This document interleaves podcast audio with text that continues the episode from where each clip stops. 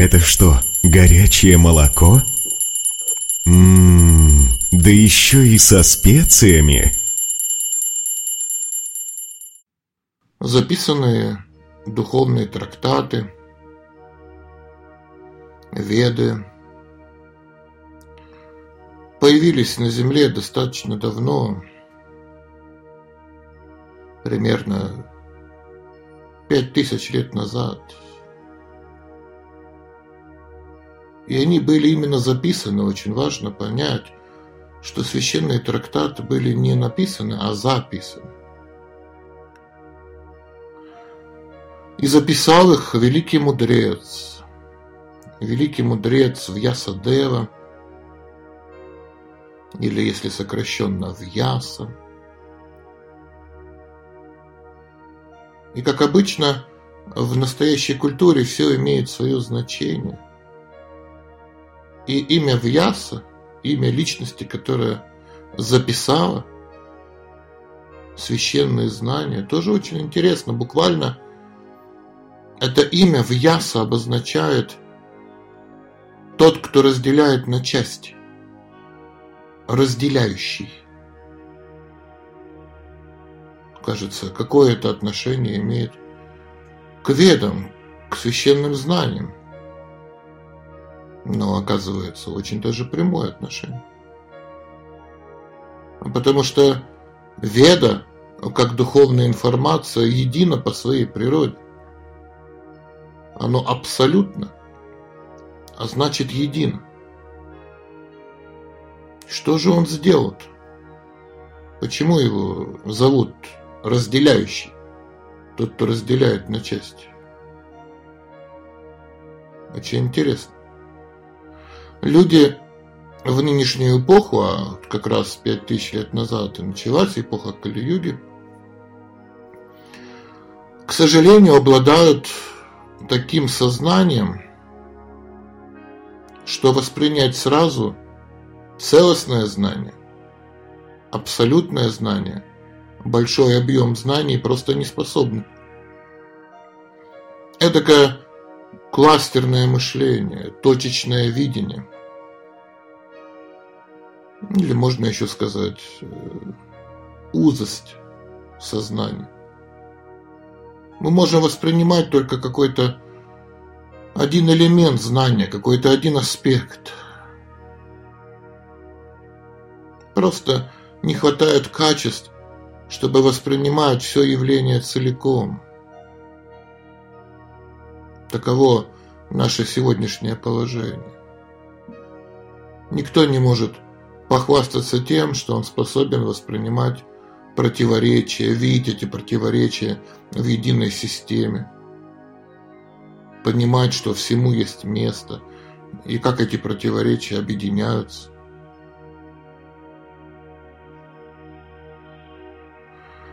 И поэтому ради нас, ради нашего кластерного мышления, ради нашего такого узкого восприятия, это знание необходимо было разбить, разделить, сделать для нас доступным, чтобы мы могли к нему прикоснуться, чтобы мы могли вообще как-то своим сознанием затронуть это величие абсолют.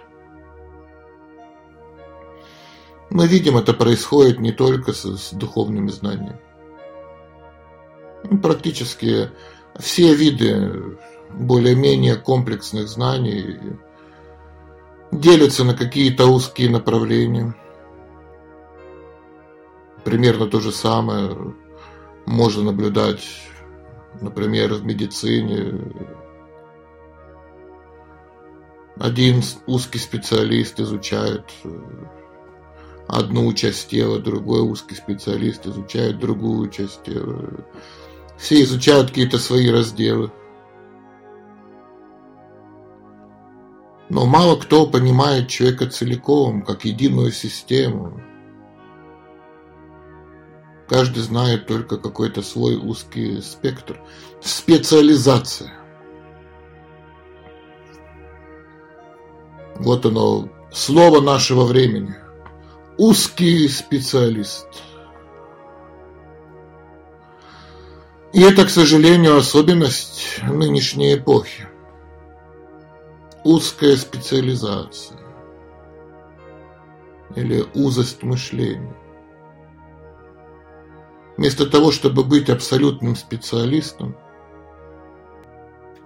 мы все время начинаем заниматься узкой специализацией. Мало кто может целиком воспринимать реальность или даже целиком воспринимать одну какую-то отдельно взятую профессию. Все равно приходится ее делить на составляющие и разбираться только в какой-то части профессии. И, соответственно, для удобства таких, как мы, для удобства современных людей, в яса тот, кто разделяет. И разделил абсолютные совершенные веды на логичные разделы, чтобы мы могли к ним прикоснуться. Сами по себе веды тоже приходят определенным способом. Они приходят к нам по принципу эманации. Что это означает? Это означает, что они исходят из источника, из абсолютного источника и постепенно расширяются, расширяются, расширяются и расширяются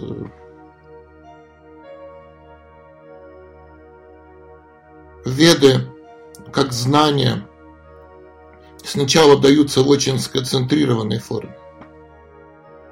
Очень краткая форма, очень лаконичная форма, сжатая, короткие сутры. И потом это знание начинает постепенно расширяться, расширяться, развиваться все больше и больше – Почему так происходит? Примерно тот же ответ, что мы обсуждали раньше. Потому что человек становится все менее и менее восприимчивым к кратким знаниям. Человеку все труднее и труднее воспринимать короткие высказывания, сутры и делать из них правильные выводы.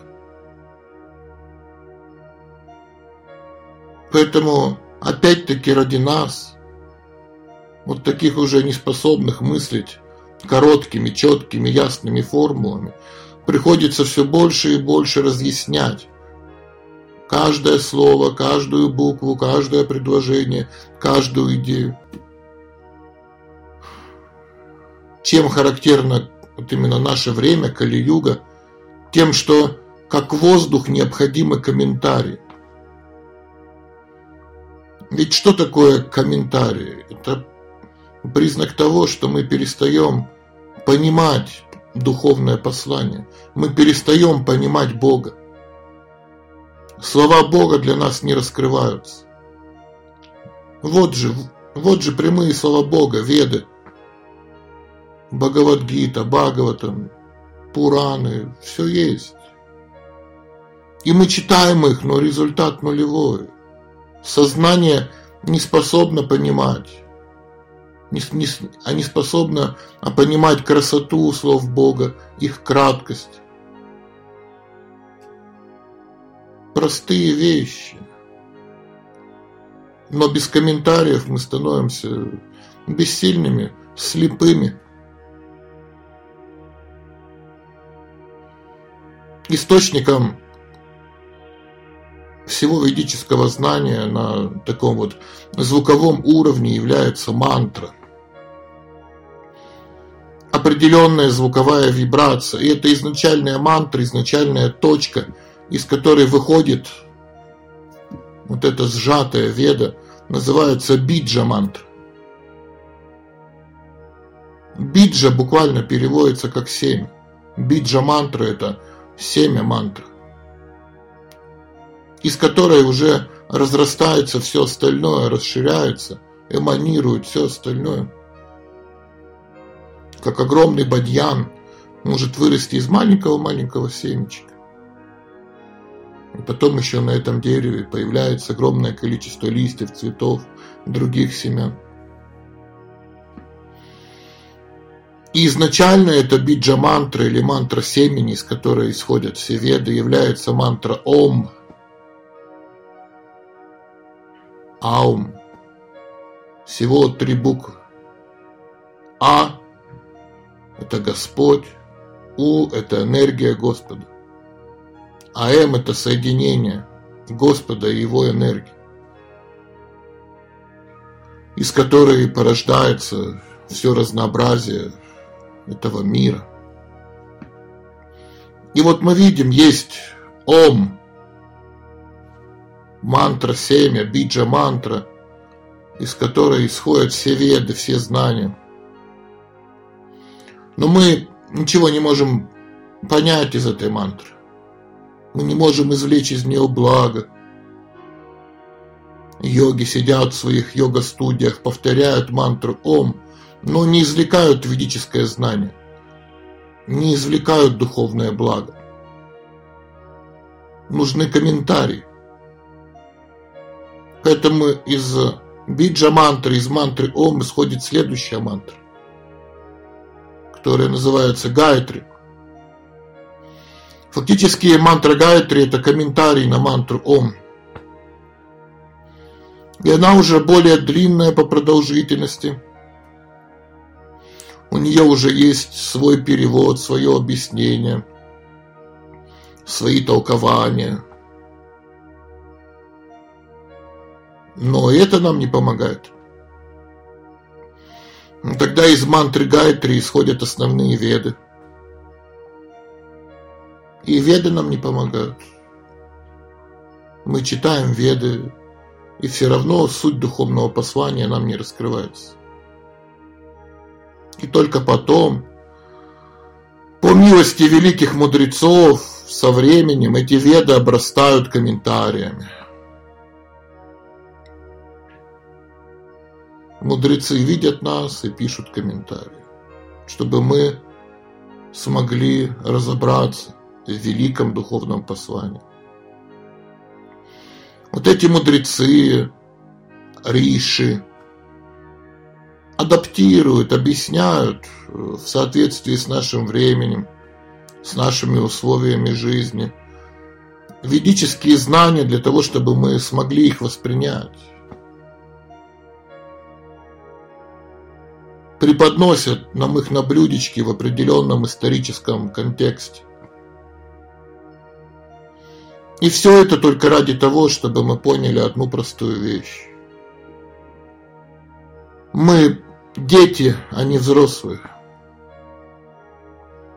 Нам надо слушаться родителей, а не играть в родителей. Мы слуги Бога, а не боги.